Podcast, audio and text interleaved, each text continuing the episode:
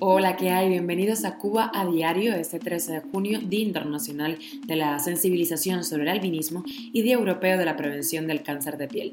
Aquí te dejamos las cinco noticias del día y una más que te cuento aquí, en Cuba a Diario.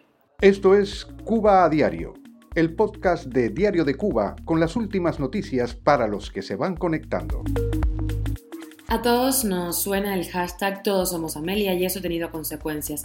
Amelia Calzadilla ha sido citada para presentarse hoy lunes en la sede del gobierno del Cerro y la comunidad cubana se ha volcado en las redes sociales en su apoyo. Grupos solidarios de Estados Unidos han llevado a Cuba una nueva donación médica, te contamos los detalles. Y Costa Rica y Belice aplicarán programas para legalizar a migrantes cubanos han aumentado los abortos por déficit de anticonceptivos en Cuba. Panamá se suma a México y suspende los trámites que requieren pago en su embajada en Cuba. Esto es Cuba a Diario, el podcast noticioso de Diario de Cuba. El hashtag Todos Somos Amelia ha llenado las redes sociales desde que la madre cubana Amelia Calzadilla denunció en una directa en Facebook a los dirigentes del régimen por las condiciones en las que viven millones de cubanos. Yo no he parado de ver esa directa, la veo en bucle. La respuesta ha sido tal que las autoridades han tomado cartas en el asunto. Amelia fue citada a presentarse hoy lunes en la sede del gobierno del Cerro a las 11 de la mañana. Así lo denunció este domingo la periodista radicada en Miami, Karin Caballero. Esta madre cubana ganó notoriedad el pasado jueves, recordemos, luego de desatar su frustración contra los dirigentes del país a través de esta directa en la que culpó inicialmente al ministro de Energía y Minas, Nicolás Libán Arronte Cruz, de las altas sumas de dinero que debe pagar mensualmente por el servicio eléctrico. Escuchemos un fragmento de su directa. ¿No dicen ustedes que le van a poner corazón? Pues pónganle cerebro también para que funcione, compadre. No hablen más mierda y párense ahí y vean los problemas que tiene el pueblo. Ya no me interesa que me venga a buscar la policía, que me venga a buscar el TTI, no me importa, porque yo no les robo a nadie, ni vivo con lo que me da nadie, y estoy hasta la mismísima coronilla. En cualquier momento me enfermo de los nervios, porque mis hijos no tienen comida, porque no tienen zapatos, porque no tienen ropa, porque necesitan a mis familiares del extranjero para poder vivir dignamente en Cuba. Coño, vengan el país, véndanlo, véndanlo por provincia, a lo mejor a cada le importa. Véndanselo para que creen trabajo, para que la gente se gane su dinero dignamente y no cobren en MLC a 110. ¿Hasta cuándo? Díaz Canete, paraste ahí y dijiste que ibas a vender el dólar a una moneda única de 24 pesos. Y hoy yo pago el dólar en 110 pesos cubanos y más también. Para que mis hijos den merienda a la escuela. ¿Sabes qué? No van a estudiar. No van a estudiar y yo soy traductora y no me importa. Y estos son los problemas que se erradicaron con la revolución. ¿Hasta cuándo? No me importa ni la opinión tuya ni la opinión de nadie. Venme a llevar presa que me va a solucionar un problema. El gobierno cubano le quitó internet a Amelia Calzadilla después de enviar a tres personas de visita a su casa para interrogarla sobre lo que dijo.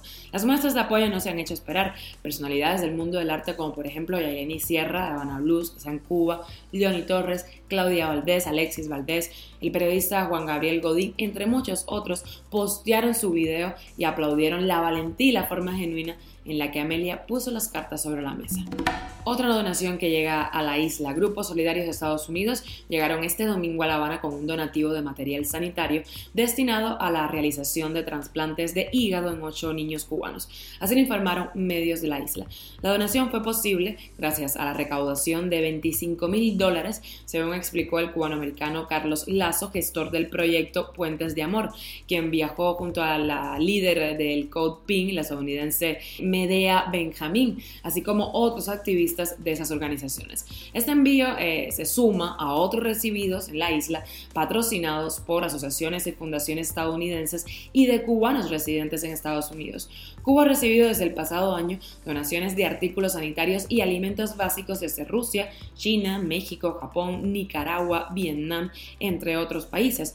Proceden tanto de gobiernos como de colectivos particulares. Cuba a diario. Y Costa Rica y Belice anunciaron que van a impulsar acciones para regularizar a los migrantes que deseen quedarse en su territorio. Esto como parte de los acuerdos suscritos en la Declaración de Los Ángeles, avalada por una veintena de países de la región durante la Cumbre de las Américas. El gobierno de Costa Rica anunció que retomará el programa para legalizar a migrantes cubanos llegados al país antes de marzo del año 2020, siempre que cuenten, ojo, con los recursos financieros necesarios para ello.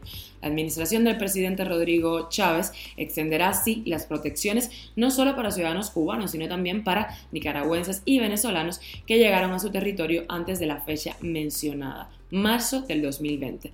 El actual gobierno de los Estados Unidos, por su parte, informó que eh, va a renovar la tramitación de visados familiares para cubanos y haitianos, con el objetivo de frenar el flujo irregular de migrantes. Al mismo tiempo, impulsará la contratación de trabajadores provenientes de Centroamérica. Estaremos muy pendientes de cómo se desarrollen estas nuevas medidas. Y nos vamos con un hecho. La falta de anticonceptivos en Cuba es la principal causa del incremento de abortos en Ciego de Ávila de acuerdo con un reporte de la prensa oficialista. En los municipios Chambas y Morón creció a 250 el total de interrupciones de embarazos en el primer trimestre del año. Eso según datos oficiales. Es una tendencia que se repite en el resto de ese territorio del oriente cubano. La ausencia de condones es crónica y de acuerdo con la administradora de una farmacia de Ciego de Ávila, desde octubre del año 2021, ojo, no reciben ese producto y de 5.000 estuches que estaban previstos comercializar, solo llegaron 720. Las pastillas anticonceptivas brillan por su ausencia en las farmacias y la píldora del día después solo se ha vendido una vez en este año, según la farmacéutica. El problema de la escasez de condones no es endémica de Ciego de Ávila, ya que en provincias como por ejemplo Cienfuegos se alertó en junio del año 2021 que crecía el número de adolescentes embarazadas y de personas contagiadas con VIH-Sida. Cuba a diario. La Embajada de Panamá en Cuba se sumó a la de México y suspendió temporalmente los servicios consulares que requieren pago desde el pasado viernes 10 de junio. De acuerdo con el comunicado de uno de los países a los que más viajan los cubanos, ya sea con la intención de emigrar como de hacer turismo de compras, la suspensión afecta las legalizaciones, autenticaciones, los servicios de marina mercante, así como trámites de visa de tránsito y de turismo.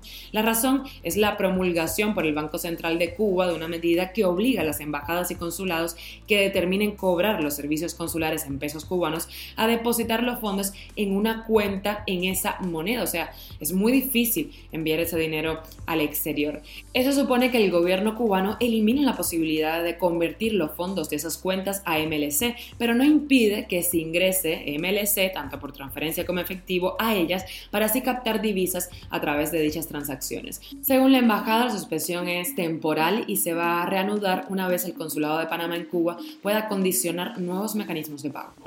Y llegamos a las extras. Bad Bunny consigue que Un Verano Sin Ti sea el disco más escuchado de toda la historia de Spotify. El puertorriqueño es sin duda el rey del género urbano. Y nos vamos a Rusia porque McDonald's ha reabierto en ese país después de su salida por la guerra, ¿se acuerdan? Ahora ha cambiado de nombre y tiene dueños locales. Se llama Delicioso y punto. Esto es Cuba a Diario, el podcast noticioso de Diario de Cuba, dirigido por Wendy Lascano y producido por Raiza Fernández. Gracias por hacernos parte de tu rutina y acompañarnos en las buenas y no tan buenas, que son muchas. Estamos contigo de lunes a viernes a las seis y media de la mañana en Cuba, doce y media del mediodía aquí en España. Estamos en Spotify, Apple Podcast y Google Podcast, SoundCloud y síguenos en nuestras redes sociales. Yo soy Wendy Lascano y te mando un beso enorme.